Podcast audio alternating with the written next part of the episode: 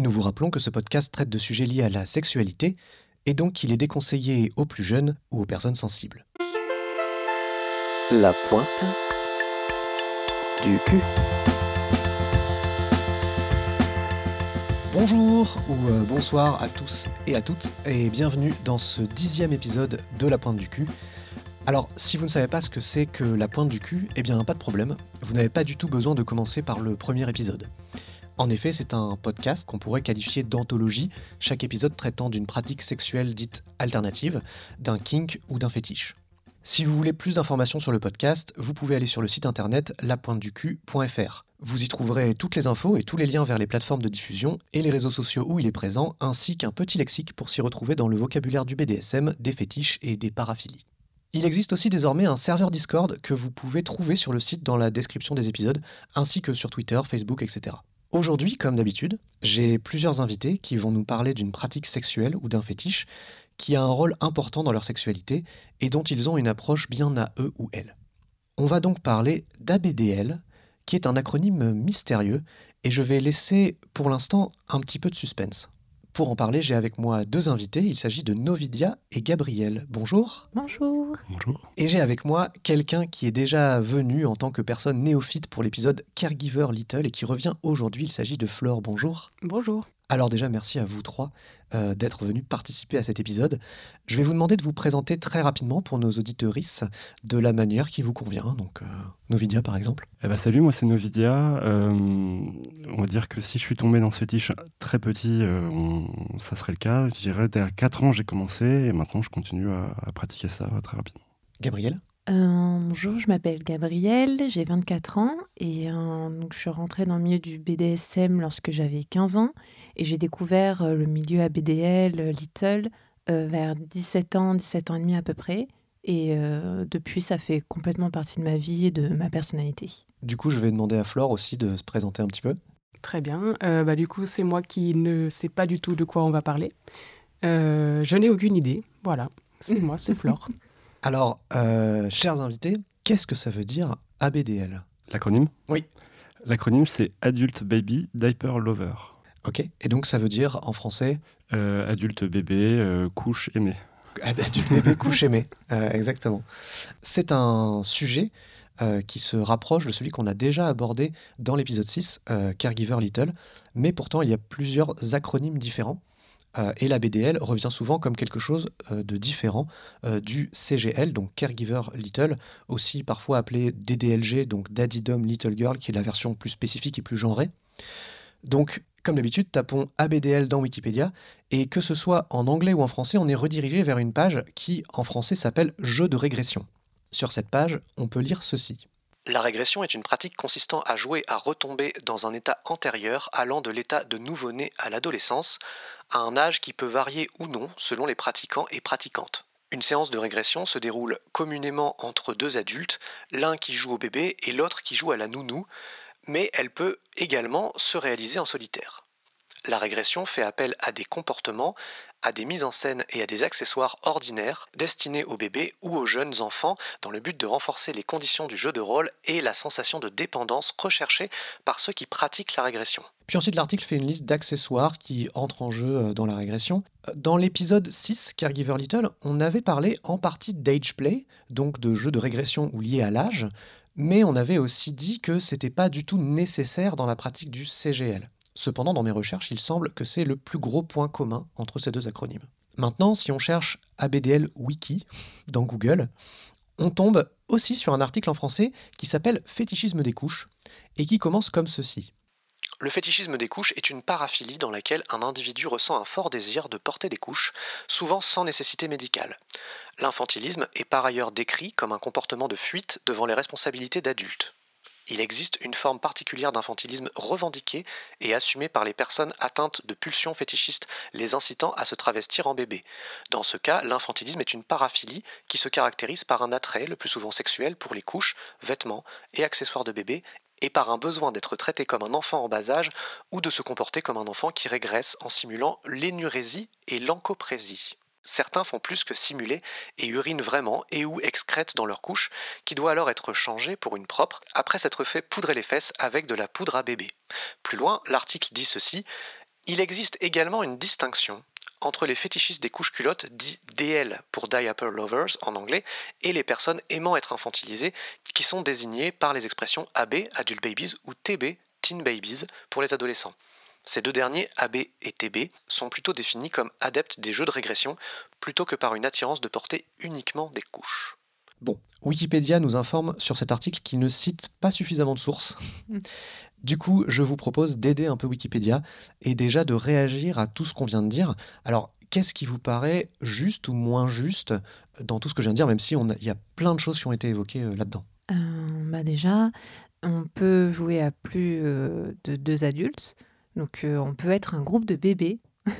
D'accord, c'est vrai que Wikipédia disait euh, une personne euh, qui gère et une personne euh, qu'on pourrait appeler peut-être top ou bottom dans les cas donc on a déjà dans le podcast euh, évoqué ces termes, hein, ce qui veut dire en général la personne qui fait, la personne qui reçoit.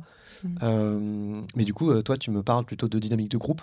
Oui, il y a en fait, il y a plein de formes. On n'est pas obligé de, de rester dans un rôle. C'est ce qui permet, comme c'est un retour au stade bébé ou enfantin, il y a aussi cette liberté de l'enfance. Lorsqu'on est des enfants, on peut, euh, on peut s'imaginer jouer plein de rôles. Et c'est ce qui arrive aussi dans le milieu. On peut être tout un groupe et euh, donc euh, jouer cet état de bébé ou, euh, ou d'enfant tous ensemble.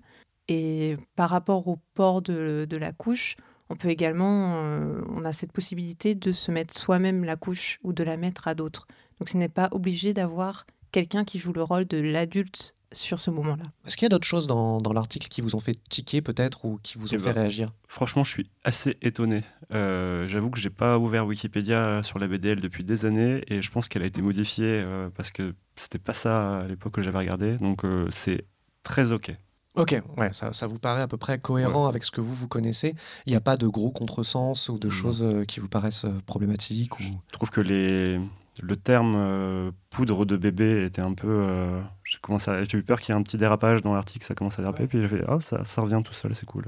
Ouais, c'est en fait bon, j'ai moi-même un peu sélectionné, j'ai pas tout lu. Euh, j'ai sélectionné ce qui me paraissait intéressant, c'est pour ça que j'ai séparé le- l'article qui s'appelle Jeu de régression de celui qui s'appelle du coup Fétichisme des couches. Mais oui, oui, c'est vrai que cette, cet article-là, Fétichisme des couches, est celui qui ne cite pas suffisamment ses sources. Et il y a ce paragraphe de fin que j'ai volontairement laissé, euh, enfin ce paragraphe à un moment avec euh, la pou- le poudrage des fesses, euh, Mm. parce que je trouvais que du coup ça devenait très spécifique. Euh, et euh, justement, ça m'intéressait que vous y réagissiez. Donc, euh, Oui, Merci. je me demande aussi pourquoi en fait euh, ce passage-là euh, te semble euh, problématique. Euh, parce que euh, c'est déjà très. Chacun a son code. Tout le monde est très très différent dans, dans, dans ses pratiques. euh, et par exemple, moi je me retrouve pas du tout dans, dans la poudre de bébé. Ah oui, c'est trop précis. Pour moi, c'est quelque chose qui, qui ne colle pas. Qui n'est pas oui. forcément euh, d'accord. Euh, beaucoup l'utilisent, mais euh, là c'était comme si c'était un accessoire obligatoire. Oui. Et du coup, il y a eu un peu, ils ont parlé AB et DL qui sont deux, deux choses distinctes. Et du coup, ils, ont, ils appuient facilement sur le côté régression et poudre de bébé comme si c'était un accessoire euh, ultime ou obligatoire. Oui. C'est vrai que l'article dit euh, que euh, la personne doit être changée après s'être fait poudrer. On dirait une espèce de, de rituel que tout le monde fait obligatoirement. Mais je chipote. Du coup, euh, je pose toujours une question un petit peu. C'est euh, vous, avez- vous y avez un petit peu répondu dans votre présentation, mais je veux bien que si vous voulez développer sur euh, comment et quand vous avez euh, découvert votre passion pour cette pratique. Euh, est-ce que c'est un fantasme lointain, récent? Est-ce que ça a été amené par quelqu'un? Est-ce que d'où est-ce que ça peut venir à votre avis?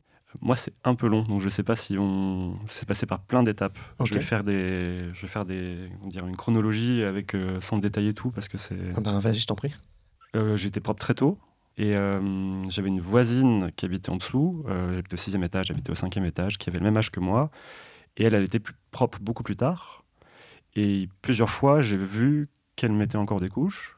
Et, je me rappelle à 4 ans avoir tiqué dessus et, euh, d'avoir euh, regardé ça en étant intéressé, en me disant qu'est-ce qui se passe, etc. euh, sans me moquer d'elle, sans quoi que ce soit, mais juste j'étais curieux.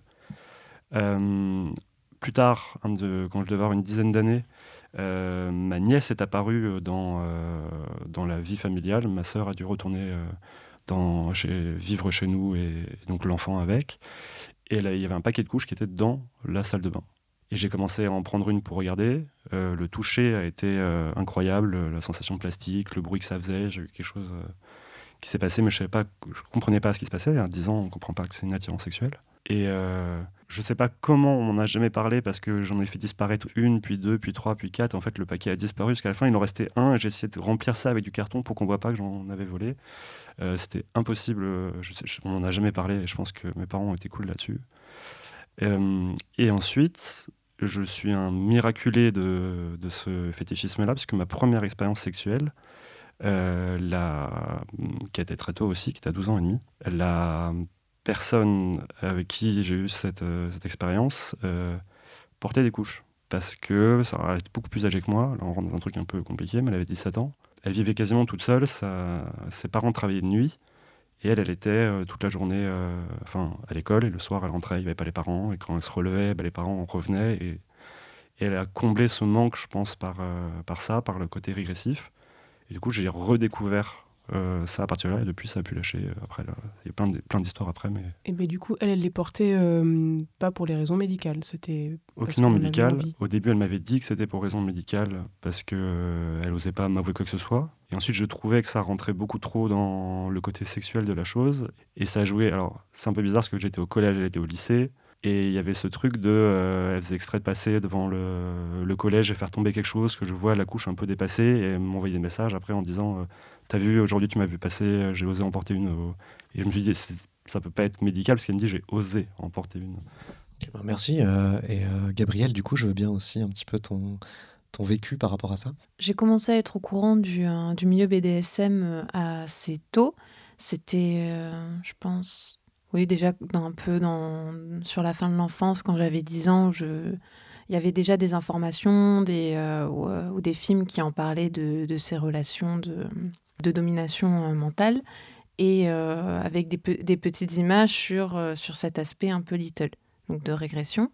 Et c'est vers, vers 17 ans, j'ai rencontré mon compagnon de l'époque qui m'a vraiment initié à ce milieu-là. Il avait fait une petite, une petite boîte où il y avait des, des punitions inscrites sur des papiers. Et euh, parce qu'il fallait que je teste ces punitions pour, euh, pour m'habituer donc à être puni en fonction de mes comportements. Et euh, une de ces punitions, c'était le port de couche. Donc ça m'avait beaucoup perturbée à ce moment-là parce que je me suis dit, mais quel est l'intérêt? Pourquoi porter des couches? Donc j'ai dû uriner dans cette couche. Et en fait, ça m'a tellement plu que je suis passée complètement de l'autre côté à me dire, mais c'est euh, vraiment agréable, cette sensation de chaleur et surtout de, de complet laisser aller. Et ensuite, euh, j'ai découvert donc euh, cet aspect du monde ABDL, Little. Pour moi, dans la, dans la société, ce que la société nous demande, c'est d'être d'être rapidement très productif et très sérieux. Et ça m'a ça m'avait manqué de, de juste me laisser aller et d'être d'être dans une réflexion de tout est possible. Car pour moi, c'est ça le monde de l'enfance. Et en fait, quand on se retrouve dans cette situation, c'est pas juste porter des couches, euh, se faire crémer, euh, et c'est bien beau bébé. C'est surtout euh, où on peut reprendre le contrôle sur une époque où on ne nous demandait rien.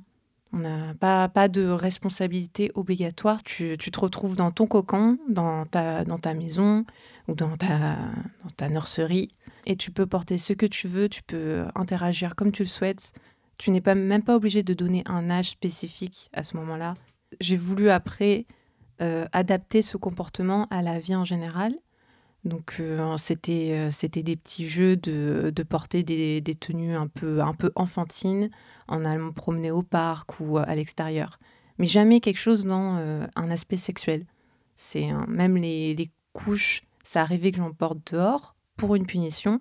Mais, euh, mais pour moi, c'est pas. hum, ça fait partie du monde de la sexualité, mais c'est plutôt euh, comme une sorte de. Ça me rassure. C'est vraiment, je me sens bien dans, cette, euh, dans cet état parce que pour moi, c'est euh, ce qui est quelque chose qu'on est censé cacher, mais, mais pour moi, c'est plutôt euh, ce qui fait du bien. D'accord. Tu as dit beaucoup de choses. Euh, mais non, mais non, c'est formidable. Euh, mais du coup, j'ai- eu envie de réagir à tout. Euh, parce que justement, dans l'article Wikipédia sur la enfin, parler de fuite devant des responsabilités d'adultes, mais dans l'épisode précédent, que je vous conseille d'aller écouter, Mmh. l'objectification parlait pas mal de ça aussi. Euh, en fait, en tout cas, de, délester euh, son humanité. Enfin, là, il parlait de, se soulager de son humanité euh, dans, l'objectification, c'est-à-dire de bah, justement laisser tomber les responsabilités. Et quand on devient une table ou quand on devient voilà, juste un objet, on n'a plus du tout à se soucier et, ça rentre presque dans un truc un peu de méditation, un état méditatif, etc. Et du coup, tu- là, tu parlais, toi, de, te sentir dans, un, dans une espèce de confort, on va dire, du fait d'être d'être un enfant, euh, ou en tout cas d'être euh, délesté de, responsabilités. C'est d'être délesté de ses responsabilités, mais quand on est un enfant, c'est, euh, c'est en fait, on retrouve cette liberté de, de pouvoir être 100% soi-même.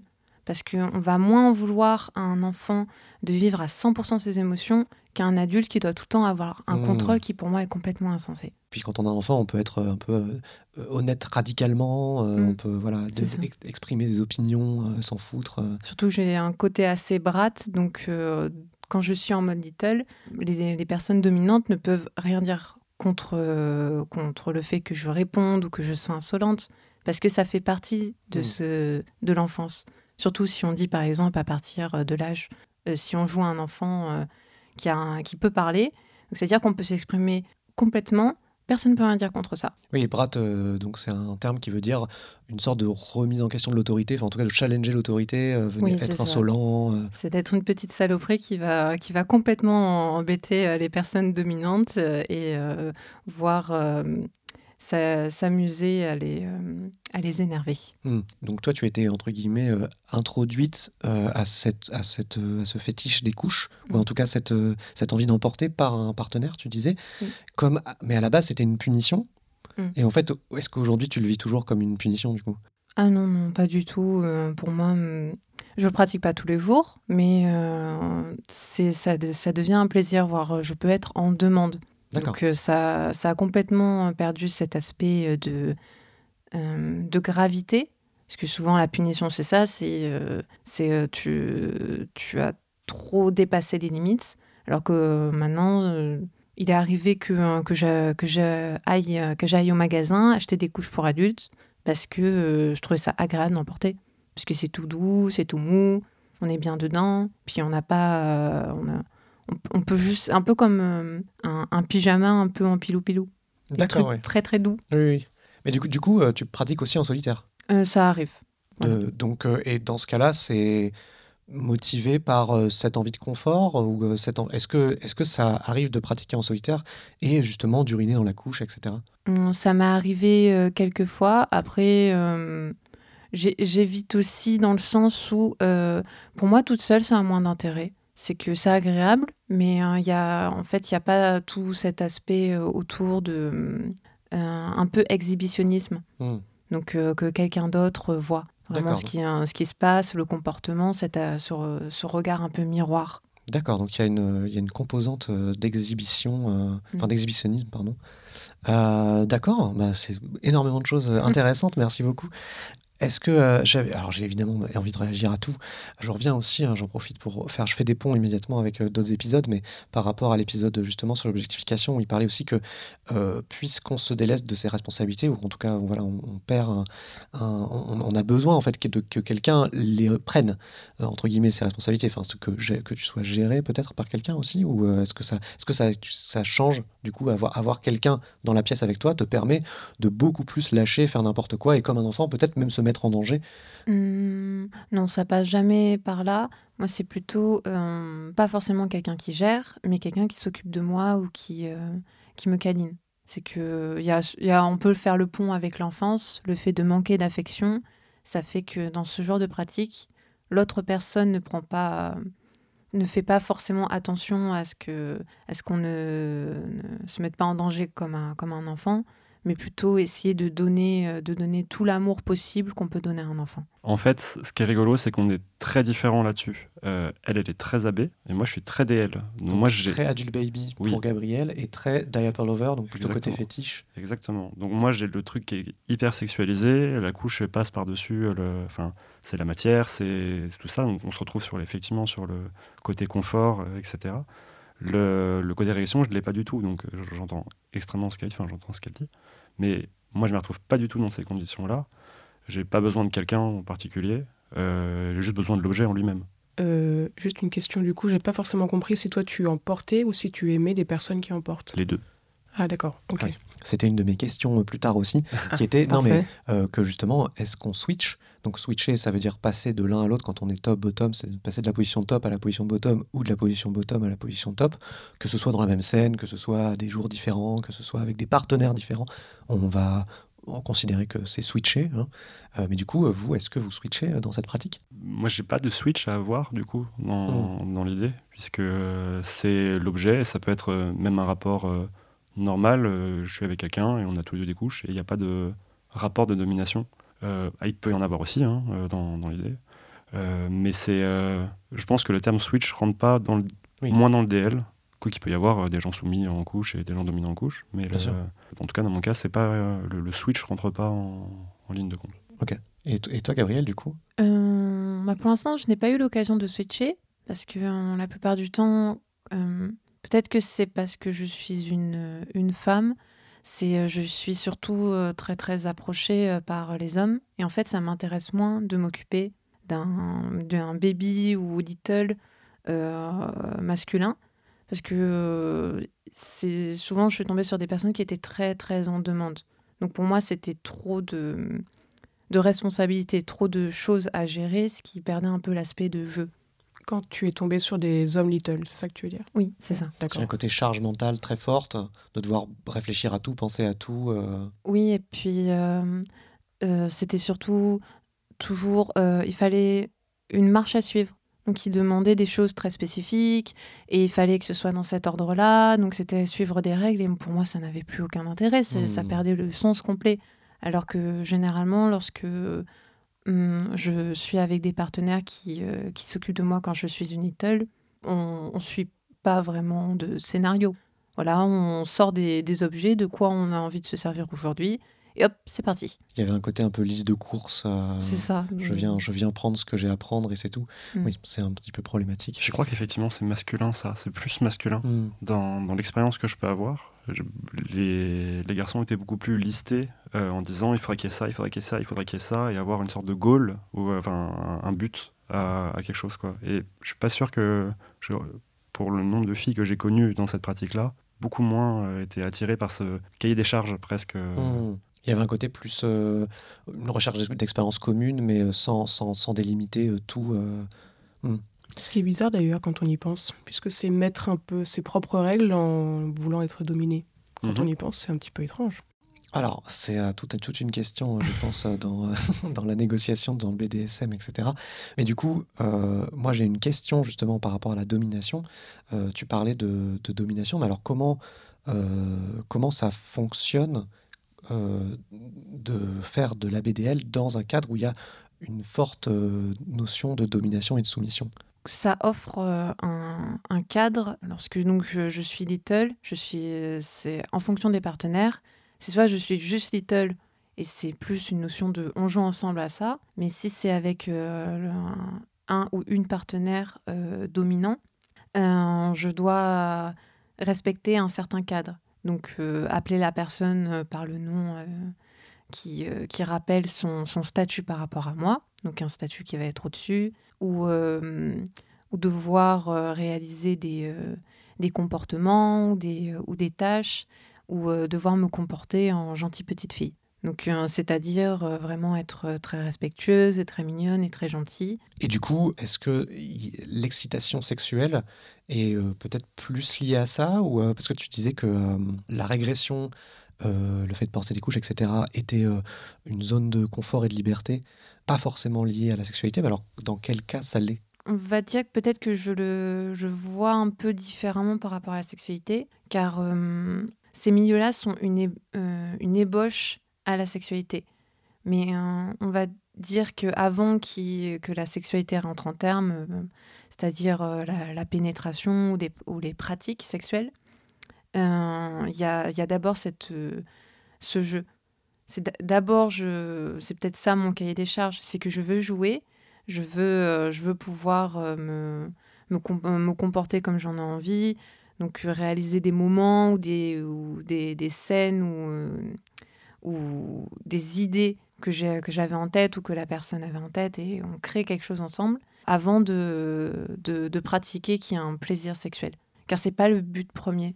Oui, c'était un peu ma question. C'est est-ce que du coup ça t'apporte de l'excitation sexuelle ou finalement pas tant que ça? C'est plus euh, du plaisir tout court. C'est du plaisir tout court. Parce que là, je divise vraiment les deux. Le moment où c'est la sexualité, au final, je vais jamais me comporter d'une manière little. J'aurai pas un comportement d'enfant. C'est le comportement, comportement enfantin. C'est euh, c'est quelque chose que je n'associe pas à, à ma sexualité. Même j'ai découvert la sexualité assez tôt, quand j'avais 4, 4 ans et demi, et dans l'aspect le plaisir. Et même là, c'était en solitaire, mais je savais que je me comportais différemment quand je me faisais plaisir et quand, et quand c'était en, en, dehors.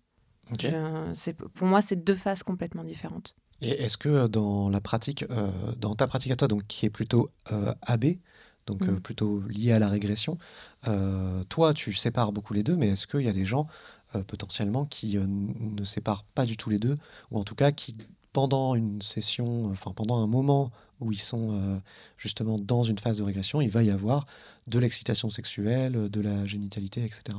Ah oui, j'ai mes, mes partenaires euh, dominants ou, euh, ou, mes partenaires soumis, soumises, c'est la plupart du temps, c'était toujours très lié. Donc c'est c'est le fait de, que le, comportement dans l'aspect jeu va rester le même dans la sexualité, ou alors on va garder les vêtements, les accessoires, les, euh, les, tenues qui étaient associées pendant la partie jeu.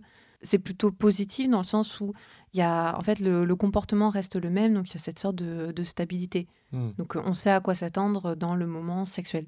Et toi, du coup, euh, Novidia, euh, quelle part euh, a l'excitation sexuelle dans, donc du coup, plutôt ton fétichisme des couches? C'est quelque chose qui est lié vraiment à, par exemple, la même excitation sexuelle qu'il pourrait y avoir pour d'autres choses ou... Oui, je dirais même que fut un temps, là ça s'est un petit peu calmé, c'était même essentiel, c'était indispensable. Je pense même qu'on est beaucoup dans ce cas-là, puisqu'on ne trouve pas plus de plaisir dans d'autres pratiques ou dans d'autres choses.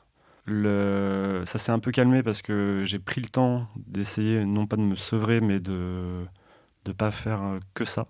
Donc, euh, donc ça, ça, se calme un petit peu, mais oui, c'est pas plus que oui en fait, oui. Oui, c'est juste là quoi. Ouais, c'est là tout le temps quoi. Et ça peut être, euh, ce, qui, ce, qui, est drôle, c'est que maintenant je reprends ce moment les plus excitants qu'il y ait eu dans, ces moments avec des couches, quoi. C'était pas nécessairement des moments de le porter, pas nécessairement des moments d'acte.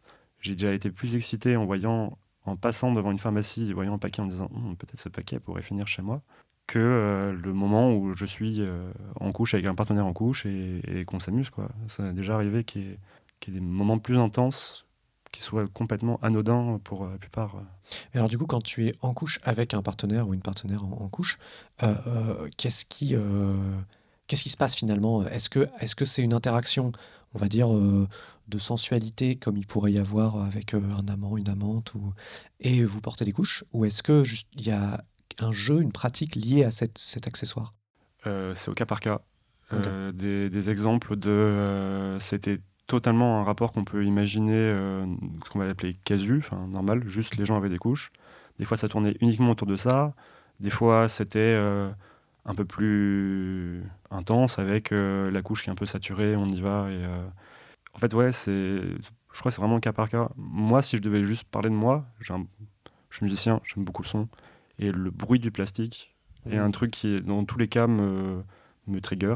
Donc, euh, Est-ce qu'il y a de l'ASMR couche? Ah ouais, ouais. Il y en a beaucoup? Ah ouais. Ah bah, en vrai, je sais même pas si ça fait pas. Enfin, pour moi, c'est essentiel. D'accord. Naturellement, parce que du coup, il y a un marché, on parle de couches de pharmacie, etc.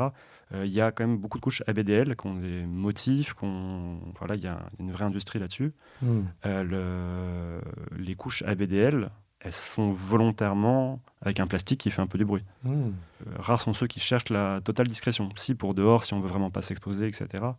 Mais par exemple, avoir une couche qui fait un peu de bruit quand on marche dans la rue, personne l'entend, mais nous on sait que bon, on l'entend et que c'est un peu cool, quoi. Ouais, d'accord. Ah, euh, j'ai juste une question. Ah, tu as dit quand la couche est saturée, non C'est ça? Ouais. Et qu'est-ce que ça voulait dire? Moi, je fais pas de caca dedans. Euh, ça a déjà été essayé, mais ça, c'est trop de. On doit gérer trop de problèmes après. euh, Ouais, ouais. mais remplir de pipi une couche, ça fait partie du truc euh. DL, c'est le truc AB aussi. Euh, elles sont faites pour ça. Les couches de pharmacie, elles absorbent euh, de 800 millilitres à euh, 2 litres. Les couches ABDL, les, les nouvelles euh, qui sortent, elles sont à 9,5 litres. Les, les Ah nouvelles oui, qui sortent, qu'il y a, il y a Ouais, il y a tout un. D'accord. Pourra plein de questions très techniques, mais c'est peut-être Ouais. pas le Ah, moment. mais, Il y a des couches, c'est une technologie presque bah, derrière. mm. euh. Alors, euh, du coup, euh, je, je vais faire une toute petite aparté, peut-être qu'on en reviendra dans le futur, mais nous, on- donc Gabriel et moi, on fait partie d'un collectif ensemble. On a créé des modèles de couches. Hmm. La, la technicité euh, de la couche, je m'attendais pas que ça soit aussi intense à essayer de comprendre. Gérer l'épaisseur, à quel point elle doit absorber pour euh, son épaisseur, parce qu'en fait, le super absorbant fait perdre de l'épaisseur. Nous, on voulait quelque chose d'épais, mais qui absorbe quand même. Donc tout ça, c'est des trucs à réfléchir.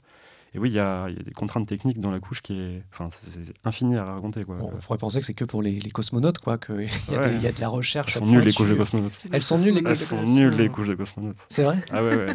Mais parce que, mais vraiment, tu, tu, Ah ouais, tu ouais, le sais, quoi. Ah, mais les Ouais. cosmonautes, ils ont des couches? Je Oui. savais pas. Bah, je me doute que ça doit être compliqué quand tu fais une sortie. Pilote d'avion, euh, chasse aussi, ça arrive. euh, Ah oui. ouais. Et, et elles sont. euh, C'est des basiques, c'est souvent des TENA, des marques euh, génériques qu'on va trouver en pharmacie. Et c'est, euh, c'est pour ce- en fait, le but des couches euh, casu, pas ABDL, c'est que ça maintienne ce que ça doit maintenir parce qu'on est un continent ou qu'on a un problème. Bah, cosmonaute, tu peux pas sortir de ta combinaison. Le but, c'est pas que tu restes 24 heures dedans, quoi. Donc, euh, c'est pas les mêmes conditions techniques. C'était une des questions que j'avais. C'était est-ce que le but c'est de les porter le plus longtemps possible Ça dépend. Ou, ou pas forcément Ça va dépendre. Vu Le- l'absorption de 9 litres, je me dis bah oui, on peut les porter On longtemps. n'arrive jamais à 9 litres. Ouais, faut boire beaucoup. Euh, Quelqu'un a déjà essayé de, de dépasser les 9 Oui. litres Là, ça dépend en fait à quel point tu sacralises le change. Euh, Il y en a qui, dès qu'ils font un pipi, ils vont aller changer leur couche parce que le plaisir c'est de la changer. Il Mm. y en a, ils vont aimer rester dedans longtemps. Oui, ça aussi c'était Euh, une question. Est-ce que c'est Ouais, bah ça dépend du coup. Je me en demandais fait, si les gens préféraient garder tellement large. ou- Ok. Enfin, on a eu, on a beaucoup discuté euh, avec beaucoup de gens et en fait tout le monde a une vision très différente de. Et ce qui est marrant, c'est que tu découvres qu'en fait ta vision c'est pas. Tu dis ouais c'est comme ça la BDL et en fait dès que tu tombes sur quelqu'un tu fais Ah, c'est marrant c'est on a le même truc mais on n'est vraiment Mm. pas le même fonctionnement. Il y a la couche en Mm. commun, mais tout le reste. Ouais. euh, tout le processus qui fait qu'on est excité ou pas est pas le même. Mais par exemple, justement, pour le pipi, parce que tu vois, tu parlais de, justement de punition. Donc, ça veut dire que pour certaines personnes, suriner dessus, que ce soit, j'imagine, avec une couche ou pas, a un aspect humiliant ou en tout cas euh, dégradant, je ne sais pas, d'une certaine façon. Mhm. Mais du coup, euh, c'est pas du tout forcément le cas. Mais dans la pratique du fétichisme des couches, est-ce qu'il y a des gens qui se font dessus parce que ils en ressentent quelque chose lié à l'humiliation et d'autres pas du tout, juste parce qu'ils trouvent ça agréable? Ouais, carrément. Je prends exemple, ma femme, je suis marié du coup, euh, ma femme met des couches aussi, et elle, c'est extrêmement humiliant pour elle de faire pipi, et ça fait partie du jeu. Donc dès qu'elle mouille sa couche, c'est euh, on pointe du doigt qu'elle a mouillé sa couche, et c'est partie de l'humiliation du truc. Moi, c'est juste de la chaleur, j'aime la sensation du truc, ça ne me fait rien du tout en termes d'humiliation, c'est normal quoi. On fera un épisode aussi sur l'uro un jour, euh, je pense. Euh, Il y a beaucoup de choses à dire euh, justement dans les dynamiques qui se jouent, qui se jouent là-dessus. Mais euh, bon, tout ça a été euh, incroyablement intéressant. J'ai encore une petite question. moi. Ah, Vas-y. Je me demandais, puisque tu disais que vraiment, toi, pour toi, c'est la- l'objet réellement Ouais. qui, te, qui, qui te procure de l'excitation. Est-ce qu'il y a d'autres choses qui, sont, qui de, la même, de la même manière, t'a- t'apportent une excitation, d'autres objets ou d'autres situations autant, ou c'est vraiment ça? Le piano. Ah bah, il y en a un dans la pièce. Euh, ouais, la, la musique. Euh, mais, euh, mais je pense que non, rien ne. C'est même un très bon restaurant, c'est pas aussi jouissif quoi. Le- Que, que quoi Que les couches? Que les couches, Oui, ouais. Non, je, je pense pas en termes de sexualité pure qu'il y ait quelque chose qui m'attire plus que ça. Ok. Et, et tu disais qu'à une époque, c'était nécessaire pour ta sexualité, ou en Ouais. tout cas, euh, c'était ouais, obligatoire pour, Ouais. pour avoir une excitation sexuelle. C'est plus le cas du coup? Ouais, c'est plus le cas. Ça, c'était un travail. C'est long comme travail, mais euh, oui. D'accord. Et du coup, toi, euh, Gabriel, est-ce que euh, pour toi, dans ta sexualité, il y a une obligation, enfin en tout cas, une, sans, euh, sans ce jeu euh, de régression, tu n'atteins pas l'excitation ou le plaisir que tu voudrais? Pas du tout. En fait, j'aime faire énormément de choses. J'ai besoin de variété. Donc, voir, il y a des moments où, où j'arrête l'aspect adulte baby ou little parce que bah, je m'ennuie un peu. C'est que là, sur cette période, ça me provoque rien. Donc, euh, je peux arrêter, euh, ça dépend. Une fois, j'ai- j'en ai pas fait pendant un an parce que hum, là, c'était vraiment, ça me provoquait rien du tout. Donc, euh, pas d'excitation, pas de plaisir. c'est- C'était juste, bon, bah, j'ai fait le tour maintenant. Donc, euh, je passe à autre chose. Ok, donc euh, vous êtes dans deux situations euh, un petit peu différentes en termes de parcours là-dessus. C'est le besoin mental contre le besoin physique. Donc euh, si elle n'était pas en disposition dans cette année-là parce qu'elle avait un mental différent, elle n'a pas besoin de s'évacuer, d'évacuer quelque chose. Hmm. Mm. Donc je pense qu'effectivement on est différent là-dessus. ouais. Moi, j'ai une question concernant. Alors, peut-être que c'est une question qui se rapproche aussi euh, du- de l'épisode euh, Caregiver Little qu'on a peut-être déjà abordé, mais je, je veux bien un petit peu de- d'informations aussi là-dessus. C'est la question de, donc, du consentement, qui est évidemment très important dans toute forme de pratique, quoi qu'il arrive, on ne le répétera jamais assez.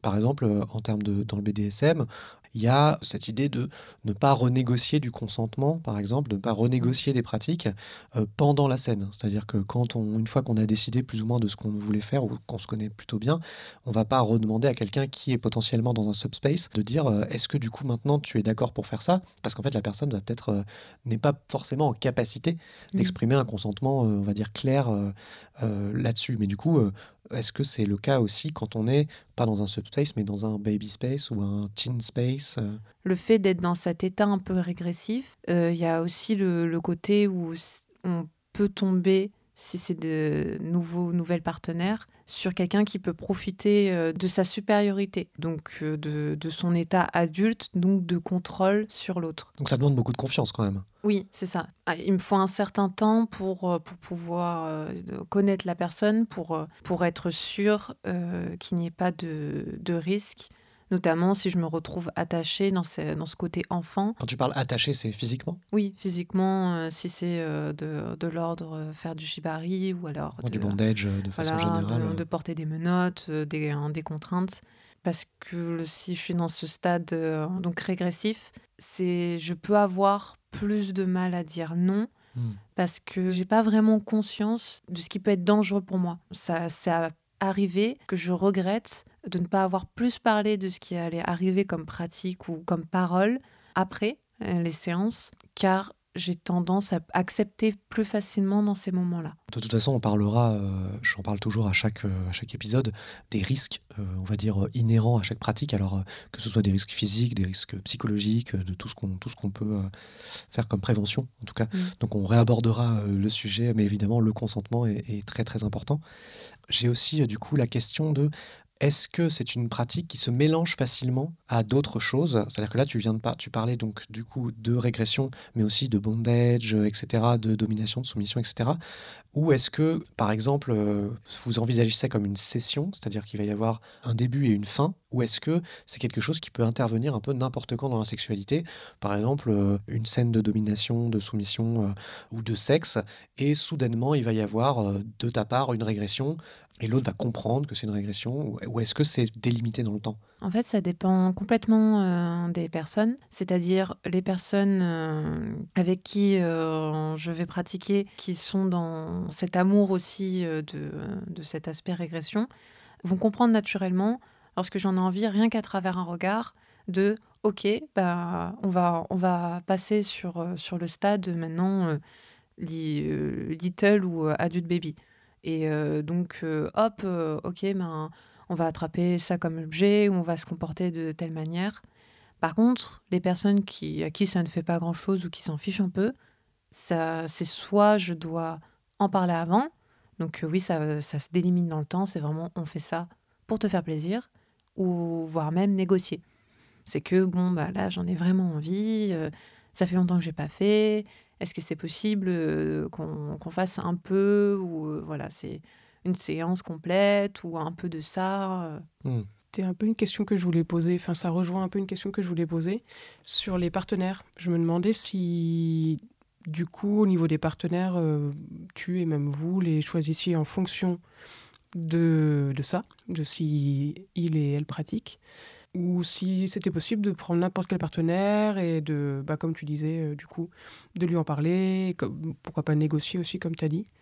Euh, mais voilà, ma question en gros, c'est est-ce que les partenaires que vous avez eus jusqu'à maintenant, vous les avez choisis en fonction de ça, ou vous les avez amenés à ça, ou alors vous avez fait avec Ou un petit peu tout peut-être?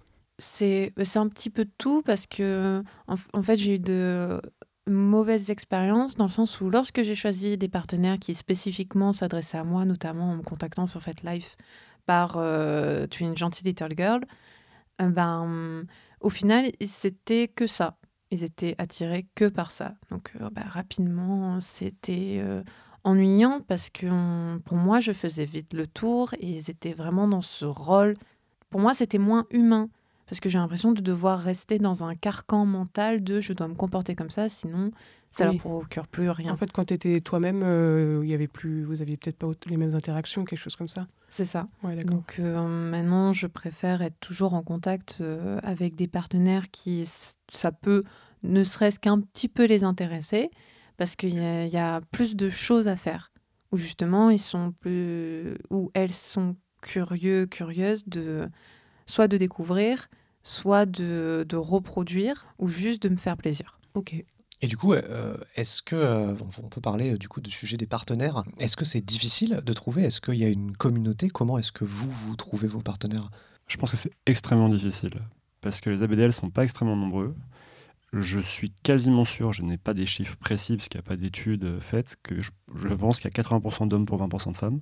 Pour un homme, c'est très dur. S'il est, par exemple, baby, c'est très dur pour lui de rencontrer quelqu'un de casu et dire j'aimerais bien que tu t'occupes de moi parce que ça attaque euh, la masculinité, ça attaque enfin, la vision. On dira Ah, s'il me voit comme ça, il va plus m'aimer. Enfin, ça- il y a quand même beaucoup de, de difficultés pour les hommes à trouver. Euh, S'il y a des lieux, en fait, il n'y a pas de lieu dit pour trouver des, non plus des ABDL. C'est un peu éparpillé partout. Après, avec l'expérience, tu repères rapidement qui serait soit OK avec ça ou soit euh, un ABDL caché. Parce que tu parles, juste je, je- je- je réagis à ça, mais tu parles de hommes et femmes, du coup c'est souvent des rapports euh, hétéronormés où il y a, y a beaucoup d'ABDL aussi euh, dans... Il y a une très grande communauté gay Ouais. euh, ABDL. Euh, je ne connais pas de communauté lesbienne voilà, dans, dans l'idée, mais des gays hommes, il y en a beaucoup. Mm. Il y a des conventions aux États-Unis euh, avec des hôtels gigantesques remplis de. de- Enfin, c'est c'est vraiment c'est une grande communauté, c'est une communauté très active et qui, là par contre, ça permet beaucoup plus de se rencontrer.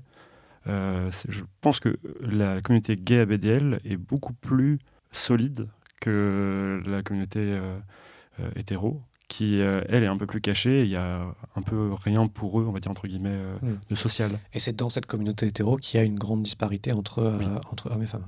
Et je me suis toujours posé la question de pourquoi il y avait une si grande disparité. Et euh, c'est une conclusion personnelle. Je veux dire, c'est pas, un- c'est pas, je suis pas le, je suis pas un savant là-dessus. Mais je me suis rendu compte à force de discussions avec des femmes, avec des hommes, de, me dire en fait, beaucoup ont dit je suis un homme et en fait ça me permet de retirer ce carcan de société où on me dit euh, ouais t'es es un homme, t'es, euh, tu dois être fort, etc. Et du coup ils se retrouvent bah, très faibles en étant bébé et naturel et, un besoin de ça. Et les femmes dans la société se font régresser naturellement. Donc ont moins ce besoin d'aller se jeter dans une régression parce que en fait c'est presque quotidien. On les infantilise. euh, C'est ça, on les infantilise société, énormément. Et du coup, c'est pas, c'est pas tellement une évacuation, c'est pas une aussi grosse évacuation que beaucoup d'hommes pour eux mentalement. Certains l'ont évidemment. Et, euh, et je me suis toujours posé s'il y a une question, et ça, c'est encore une fois, c'est pas acté, quoi, mais euh, le fait que les femmes soient moins tirées par les couches et aient un côté little et en fait fassent, ouais, ok, euh, les, les couches, c'est sympa. Je me suis toujours demandé, est-ce que le fait qu'elles aient des règles, est-ce que le fait qu'elles aient déjà eu des trucs euh, en, euh, en, en coton entre les, euh, enfin en ouate absorbante entre la jambe, etc. Est-ce que c'est du coup ce truc qui, qui n'arrive pas et c'est ça, un- je lance ça, mais c'est Peut-être Plus que personnel. Gabriel pourra nous Bah, oui, ce c'est en vrai. pense. Je m'étais jamais posé la question, mais en fait, euh, c'est vrai que pour moi, l'objet est moins sacré parce que j'en ai l'habitude. Au final, je m'étais même jamais posé la question avant de porter des couches parce que pour moi, ça n'avait aucun intérêt étant donné que c'était vraiment une contrainte. C'est exactement la même chose. Pour... Je... Dans ma tête, c'était la même chose qu'une serviette euh, hygiénique. C'est euh, quel est l'intérêt d'aller porter ça alors qu'on doit déjà obligatoirement porter un objet qui ressemble parce que euh, le corps est fait comme ça. Mais en... c'est vraiment en faisant ce, lien avec l'aspect, pour, moi, hein, vraiment de, soumission-domination, que l'objet a, eu un intérêt. Mais c'est par un biais mental. C'est que l'objet en lui-même, à la base, est, était uniquement dans, dans son but premier, donc, euh, de- euh, fa- donc faciliter le quotidien en cas euh, d'incontinence ou alors pour, euh, pour les, euh, lorsqu'on est un, un bébé, tout simplement. On reviendra, je pense, sur la question des, des accessoires à un moment. Mais euh, moi, j'avais une question toujours sur euh, du coup la communauté ABDL. Euh, donc toi, tu disais qu'il y avait une communauté, même si elle était petite. ouais, elle est un peu euh, éparpillée partout, mais il y a une communauté, euh, surtout que beaucoup d'ABDL euh, découvrent ça ado ou un peu plus enfants, se disent qu'est-ce qui m'arrive, euh, qu'est-ce qui se passe chez moi? Et euh, je trouve que le fait qu'il y ait une communauté, c'est super parce que tu te retrouves sur un forum, tu découvres qu'il y a d'autres gens comme toi et que t'es pas si bizarre selon toi et qu'en fait c'est ok et qu'il n'y a pas de problème c'est un peu euh, une grande arche pour euh, accueillir tous les ABDL. Ouais. Mmh. Donc il y a des forums, des sites internet, on peut. ça se trouve facilement ou euh, c'est un peu caché? Ça se trouve de moins en moins facilement puisque Google met de moins en moins en avant tous les mots ABDL, etc. Donc, mais si tu cherches un petit peu, je pense qu'il y a un public français, ça ne doit pas être très compliqué à trouver. surtout que maintenant il y en a un peu plus qu'avant. Avant il y en avait un seul. Et, maintenant, il un peu, ils sont créés un peu partout, qui créent des multi-communautés, etc. Vous pourrez me donner des liens ou des indications plus tard que je mettrai dans la description de l'épisode. Ça, c'est quelque chose que je gère après.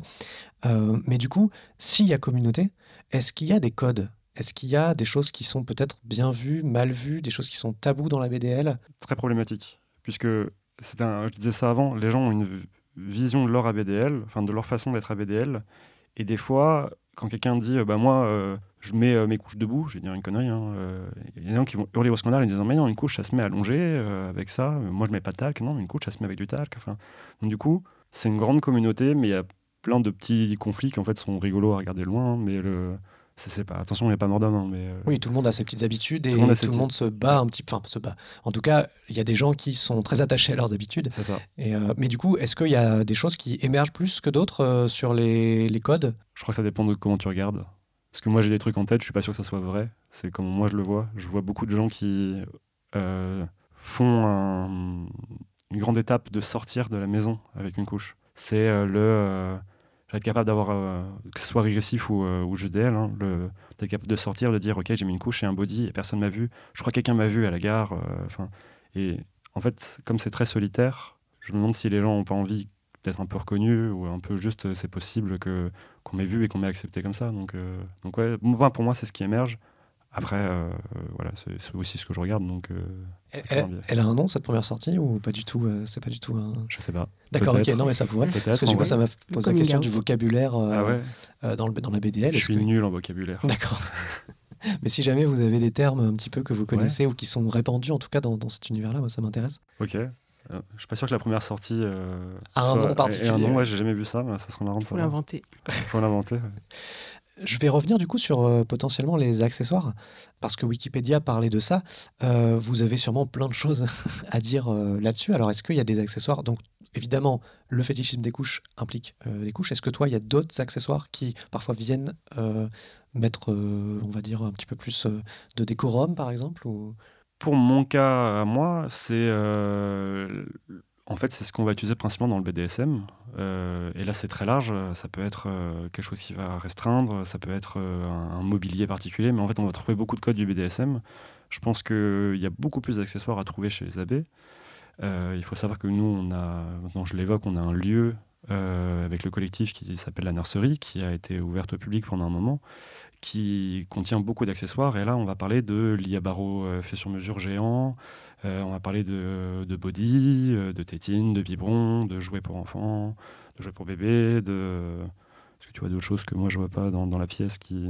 Parce que le, lit à barreaux est géant pour donner l'impression qu'on est petit dedans. Ah oui, oui. C'est extraordinaire. Il a été. C'est Disneyland. C'est un Disneyland. C'est France Miniature. Quand un ABDL rentrait dans la nurserie et faisait Oh mon Dieu, je pensais pas que c'était possible d'avoir. On a, on a contacté un super menuisier. Euh, mais même Gabriel, je pense la première fois où tu es rentré, je me rappelle, c'était un peu Disneyland.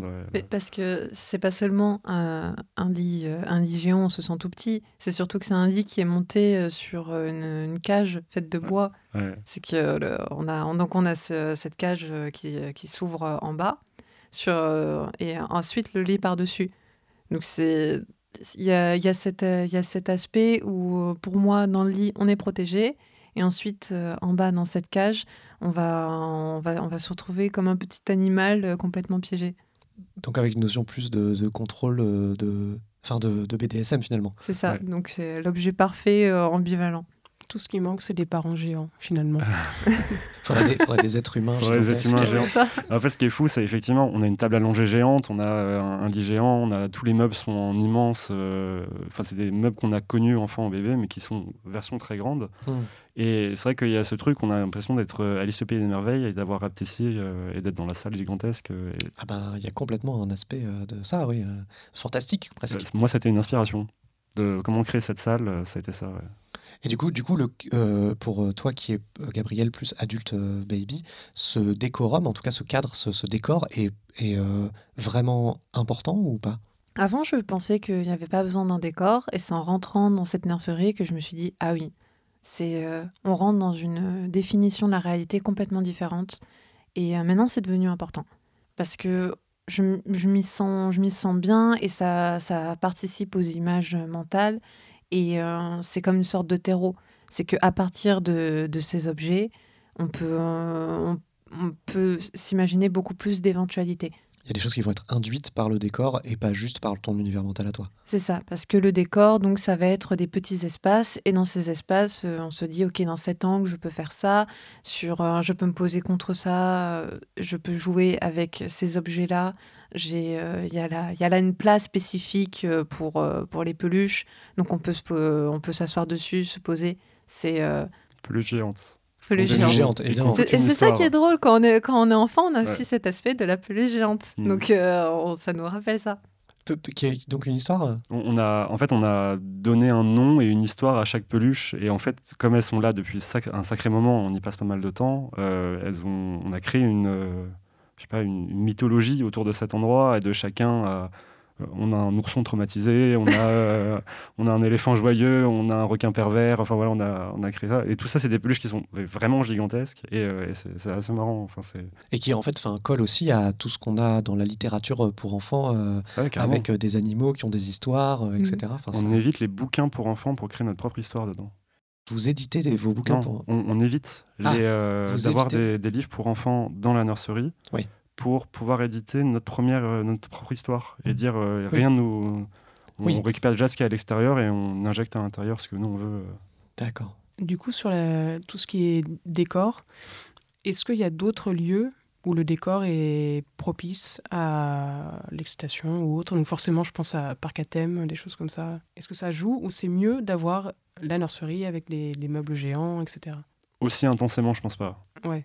Parce Mais- que euh, il y a eu des lieux avant qui étaient ouverts au public, comme ça, des, euh, des nurses hein, dans les années 90 qui avaient, euh, qui avaient ouvert des, euh, des nurseries comme ça et qui étaient, qui, étaient, qui étaient bien, quoi. Un peu vintage maintenant, euh, mais, euh, mais, mais bien.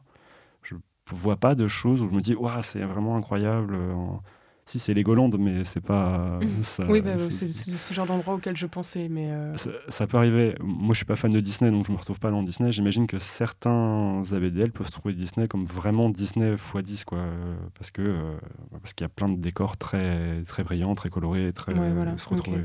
Vous, vous pensez que euh, là, aujourd'hui, il y a quelqu'un en couche à Disney? Sûr. Mais euh, je vais même dire un truc. Il y a sûrement. euh, Enfin, de- quelqu'un adulte en couche à ça, Disney. Je veux dire, évidemment qu'il y a plein de gens en couche à Disney, Oui. mais Le- Non, non, mais je suis... en fait, je- on dit que c'est une petite communauté. C'est incroyable de voir à quel point il y en a toujours Hmm. quelque part. Et, euh, et moi, j'en parle très, facile- très facilement. J'ai toujours quelqu'un qui me dit Ah oui, je connais, euh, soit du coin de l'œil, ou Ah oui, peut-être que j'ai déjà essayé. Ou, euh, Hmm.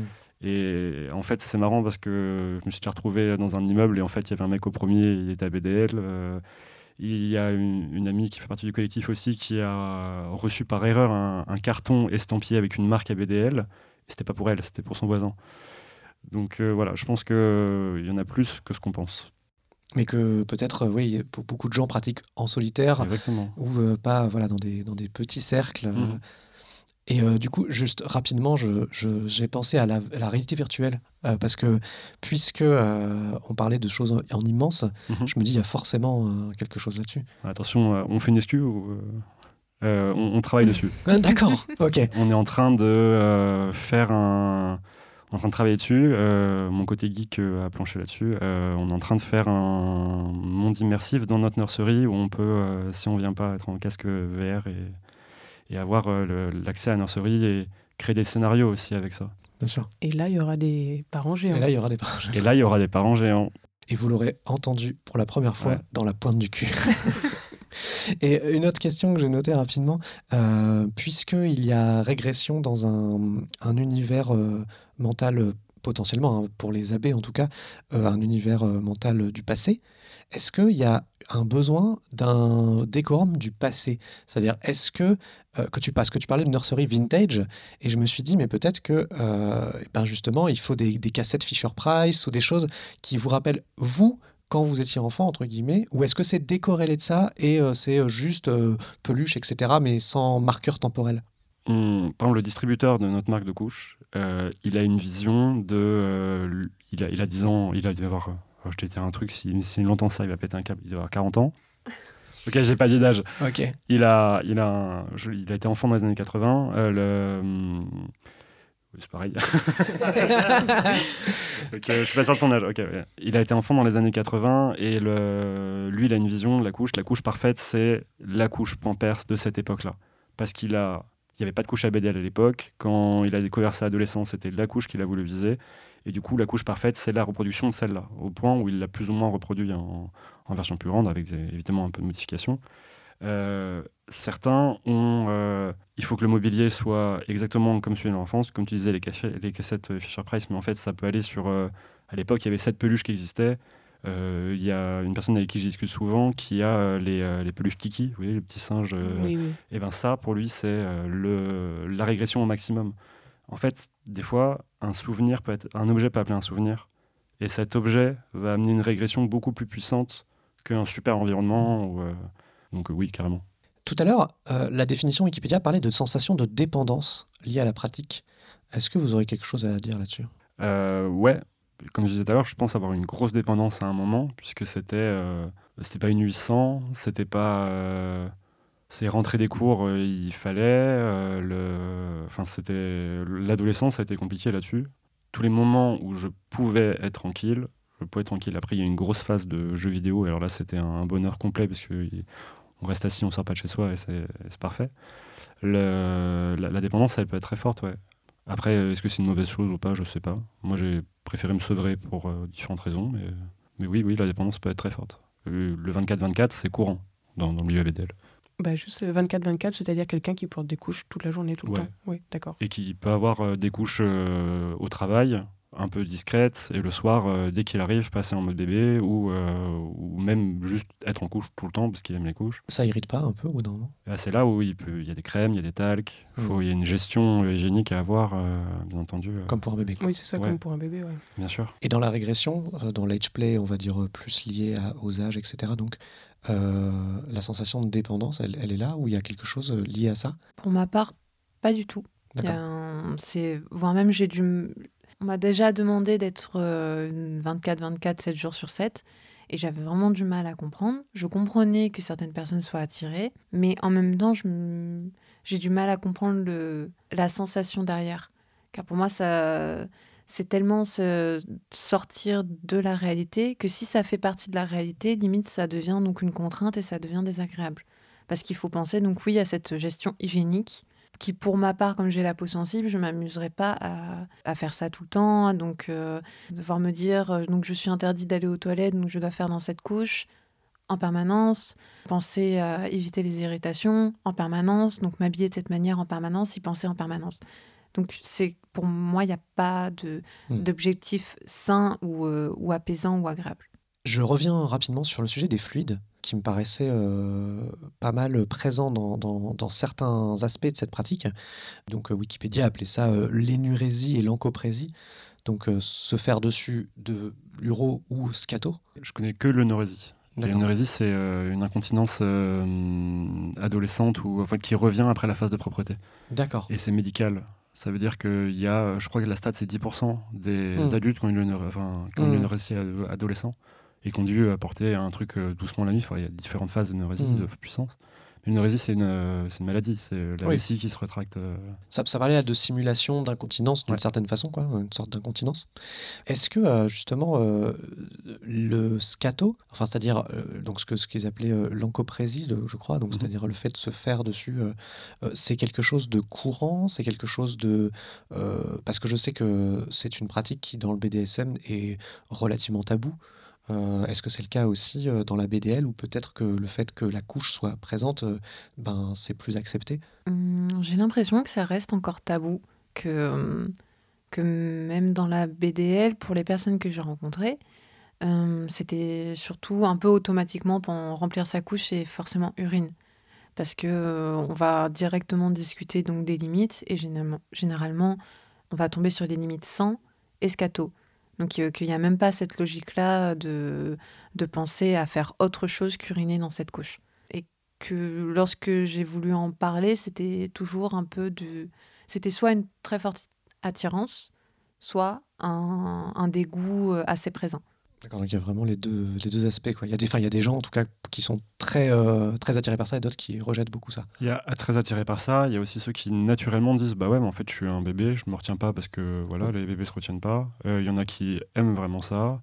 Euh, Il y en a qui trouvent ça extrêmement humiliant parce que c'est quand même parce que c'est très tabou et du coup ça devient encore plus humiliant. Moi, et comme tu disais, ça, il y a des conséquences de Euh, nettoyage euh, qui sont drôle. différentes de celles de l'urine. Surtout que c'est très différent de se dire ok, je suis en train de faire caca dans ma couche, c'est ça que c'est en train de procurer, ça me procure le plaisir, ça procure, etc. Et tu redescends après au moment du nettoyage, c'est long, c'est pas du tout le processus du truc, c'est juste une contrainte qui est ajoutée. Et après, tu fais la balance de Ça gâche en fait. ça presque. gâche le côté qui Mhm. était un peu cool ou régressif du truc. Attention, c'est pas, pas tout le monde, hein, il y en a qui, qui seront ultra fans de, de ce moment-là. Mais euh, ce, ce rappel à l'ordre de ah, au fait, t'es plus dedans et tu dois gérer ça, et ça dure longtemps à gérer, euh, peut, euh, pour ces 5 secondes de moments incroyables, euh, passer une demi-heure, euh, c'est. Voilà. Et ne pas le faire sous la douche, parce que ça bouche la douche. Ouais. Mauvaise expérience. Mauvaise expérience. Mais du coup, euh, c'est vrai que, à part euh, les personnes qui sont peut-être plus fétichistes de la matière en elle-même, c'est-à-dire ça peut être lié à un fétichisme aussi peut-être de, peut la matière, ou en tout cas euh, de, de l'acte.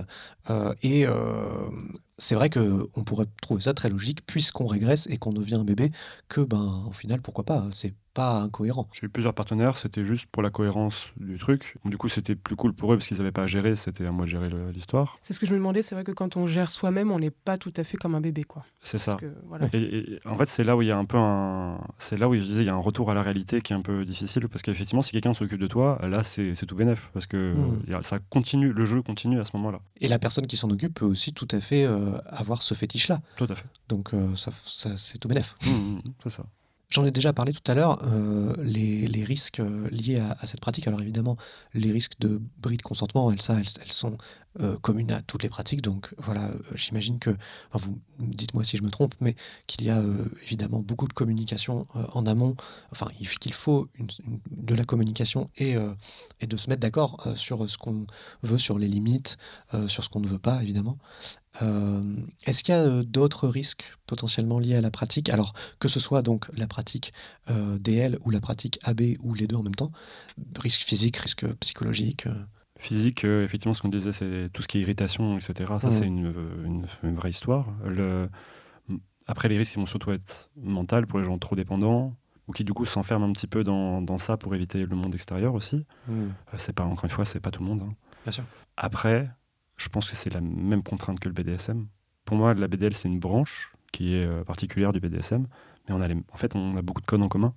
Et cette question, elle s'applique sur quasiment tout ce qu'on fait, finalement. Est-ce que euh, la nourriture, c'est pareil, enfin, manger, euh, oui, oui, il peut y avoir des, séquelles, mais je pense pas qu'il y en ait qui soient directement. Si, il peut y avoir une petite phase de solitude, de dire je trouve pas un partenaire qui est à BDL. Du coup, euh, je suis pas con, je ne me complais pas dans, dans ça. Mais je pense que BDSM, c'est pareil. Il y a beaucoup de gens qui. Voilà. Dans le BDSM, souvent, on a une phase d'aftercare après une session, euh, euh, surtout euh, dans les pratiques où il y a de la douleur ou de la douleur psychologique ou de choses- des choses comme ça. Dans la BDL, c'est le cas aussi. Pour moi, la manière dont je peux le vivre, c'est, on va dire que toute la séance se constitue comme du care en soi, mais euh, c'est surtout ce, que, ce qui se passe.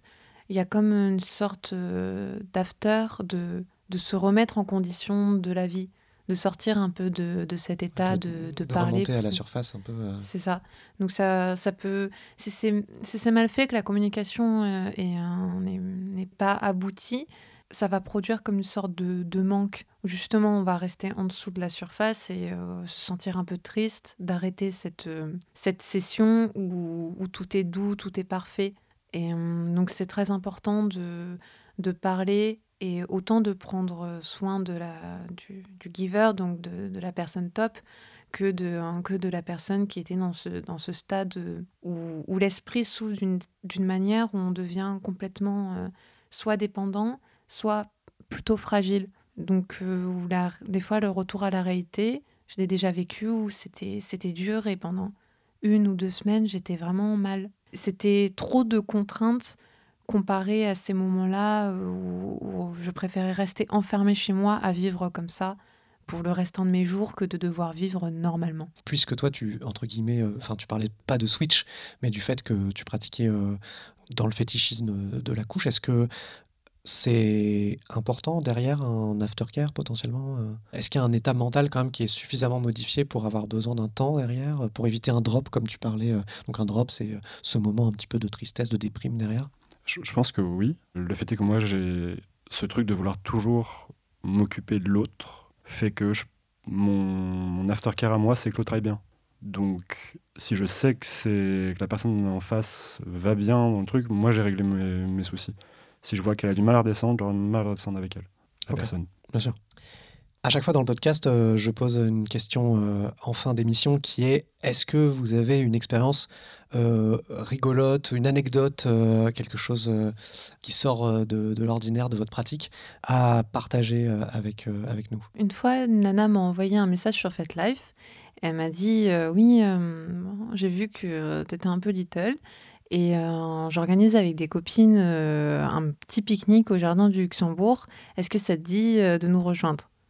Et euh, j'ai dit Mais enfin, comment ça? Ben, En fait, euh, on, va, on va toutes se déguiser de, euh, de manière que ça passe dans la rue. Et on va porter nos couches en dessous. Et on a envie de rencontrer des copines. Donc, allez, viens. Donc, j'y suis allée. Et je me suis dit, bon, bah, allez, je mets, je mets, je mets une couche et je mets mon gros jupon rose ridicule et une sorte de petit, de petit body par-dessus qui passe lorsque je mets la veste. Et en fait, ben, je suis arrivée, je les ai vus immédiatement et de loin, ça ressemblait à une espèce de groupe de Lolita. Et, euh, et donc, je me suis retrouvée euh, parmi euh, donc, tous les gens autour étaient tout à fait normaux, juste des, des mémés qui baladaient leurs chiens. Et nous qui faisions euh, donc notre, notre petit pique-nique et à parler un peu, un peu trop fort de, de séances précédentes. Et j'avais l'impression d'être un peu comme, comme une gamine. Mhm. Et en même temps, c'est- c'était c'était vraiment com- complètement en dehors de, de, la, ré- de la réalité. Est-ce que vous avez fait les courses de bateau de la fontaine du jardin du Luxembourg? Euh, Non, non, ça, non. On était, on était trop occupés. euh, finalement, pas boire du thé, mais c'était plus du vin. D'accord, ok. Oui, donc ça, c'était quand même un euh, pique-nique. euh, Voilà, un bon, on, a- on s'est fait bon pique-nique. On, Ok, a- ok. on est resté un bon moment comme ça. Et, en- et ensuite, on s'est amusé à se retrouver plusieurs fois euh, chez les. euh, chez les J'allais chez elle, en fait. Et euh, c'était pas sexuel, c'était juste on se retrouvait pour, euh, pour être habillé, pour être dans cet état et, euh, et parler, parler de tout et de rien. Et euh, une fois, une soirée, on s'est retrouvés à twerker en couche. Ok. C'était c'était amusant, mais rien de sexuel pourtant. Trop bien, trop bien. Et toi, du coup, euh, Novidia Euh, ce qui est marrant, c'est qu'en fait, on va se retrouver un peu dans, dans l'anecdote. Il y a quelqu'un qui organise des pique-niques à BDL à Amsterdam et qui a fait augmenter un petit peu la, la formule en disant Ok, c'est pique-nique après, puis après, ça, on loue un club et ça part en rêve party euh, à BDL euh, dans, dans un club à Amsterdam. Et euh, on y allait avec une amie et on s'est retrouvé dans un truc avec des néons partout euh, qui faisait vraiment tougher électro à fond, avec juste des gens en couche qui avaient des couches fluo et qui, qui dansaient dans tous les sens. Et il y a Des eu couches fluo? Bah, ils se mettaient du, euh, du produit fluo sur la couche pour qu'elle brille et du coup ça faisait vraiment des, ça faisait des effets un peu, euh, un peu hallucinants quoi. Et, et ça, ça faisait des pyramides ça, enfin voilà dans tous les sens. Et c'est partout où tu regardes t'as des gens qui dansent en couche autour de toi et tu fais oh, le monde parallèle derrière la porte de ce club il y a des gens qui sont en costard en train de travailler quoi. Alors ça me, ça Ah me oui. fait vachement triper le, le, le décalage incroyable. Et euh, on parlait de, de after après enfin de, de, de- d'aftercare t'ouvres cette porte, t'as la lumière du jour parce que c'était à 14h, c'était pas un truc de nuit, quoi. C'est ça qui était le plus ouf. Une rêve en journée. C'était une rave en journée parce que le club euh, qui fait les raves, en fait, avait le truc le soir et eux, ils avaient loué l'après-midi. D'accord. Et on s'est retrouvé un truc où on ouvre la porte, il y a le soleil qui te brûle les yeux parce qu'en fait, t'es dans le noir avec des néons partout depuis, euh, depuis quelques heures. Et, euh, et tu vois les, J'ai vu juste deux petites mamies se poser sur un banc en face et manger un petit casse-croûte ensemble et discuter. J'ai fait, ok, le monde parallèle, c'est juste une porte, en fait. Euh, le retour est dur. Ouais, c'était marrant. J'ai bien aimé justement le contraste incroyable de derrière cette porte. Vous savez pas ce qui se passe. Euh, c'était ouf. Très bien, bah, merci beaucoup. Je vous rappelle que ce podcast n'a pas pour but d'être exhaustif. Euh, mais de raconter des expériences, de rendre compte de certains types de rapports aux pratiques.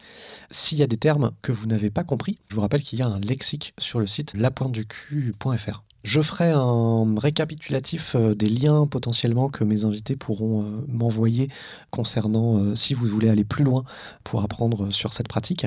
Mais d'abord, je vais remercier mes invités. Donc merci beaucoup Gabriel, merci beaucoup Novidia et merci beaucoup Flore d'être intervenu. Merci de nous avoir invités merci, à toi. Euh, merci aussi à mes tipeurs, euh, Escrivio, Red, Mutane, Vic, Mon Petit Doigt et The Sensei. Vous qui écoutez, si vous voulez soutenir le podcast, vous pouvez. Euh, il y a une page Tipeee, donc tipeee.com slash la pointe du cul, ou bien si vous cherchez directement sur Tipeee, le lien est évidemment sur le site. C'est ce qui m'a permis aujourd'hui d'offrir à mes invités des petits pieds de micro, donc ils n'ont plus besoin de tenir leur micro. Waouh, ça y est. Peut-être que d'ici 10-15 ans, j'aurai un, vrai studio d'enregistrement. Sur le site, vous trouverez aussi toutes les plateformes de diffusion, dont Spotify qui compte euh, à lui seul la moitié des écoutes euh, quasiment. Euh, n'hésitez pas d'ailleurs sur Spotify à noter le podcast. Évidemment, 5 étoiles, c'est toujours le mieux. Je ne sais même pas si c'est des étoiles, mais notez comme vous avez envie de noter. Euh, Facebook, Twitter, euh, c'est le meilleur moyen d'avoir les news du podcast, surtout sur Twitter, si vous voulez les news. Je vous rappelle comme qu'il y a donc le Discord, si vous voulez faire partie de la commu. Vous pouvez aussi envoyer un mail tout simplement sur lapointeducu@gmail.com pour poser vos questions. Si c'est des questions spécifiques sur cet épisode, je veux bien que vous le précisiez et je pourrais même transférer vos questions potentiellement aux invités euh, si c'est des choses auxquelles je ne peux pas répondre moi. Aussi, je suis toujours à la recherche de gens pour diffuser le podcast, pour qu'il puisse être plus distribué, plus écouté. Donc n'hésitez pas à m'envoyer un mail si vous avez des idées, des contacts, etc. En tout cas, j'espère que cet épisode vous aura plu et je vous dis à la prochaine et en attendant, restez à la pointe du cul. Les conférences, la DRH, le comité d'entreprise, tout ça je n'y pense plus quand j'enlève ma chemise. Et ma femme aussi, j'avoue je l'oublie. Quand je sors ma malle à secret cachée sous le lit. Je déplie mon tapis d'éveil, plus rien n'est important. Et quand j'enfile ma couche, alors là, je suis content. Ma tétine dans la bouche, mon doudou contre moi. Je ne voudrais être nulle part ailleurs que maintenant et là. J'aime l'odeur du talc et le glou-glou des biberons. J'aime qu'on me change quand je suis mouillée et les pavoirs en coton. Je ne me déguise pas. Je m'habille comme je me sens moi. Un bébé d'un mètre 83.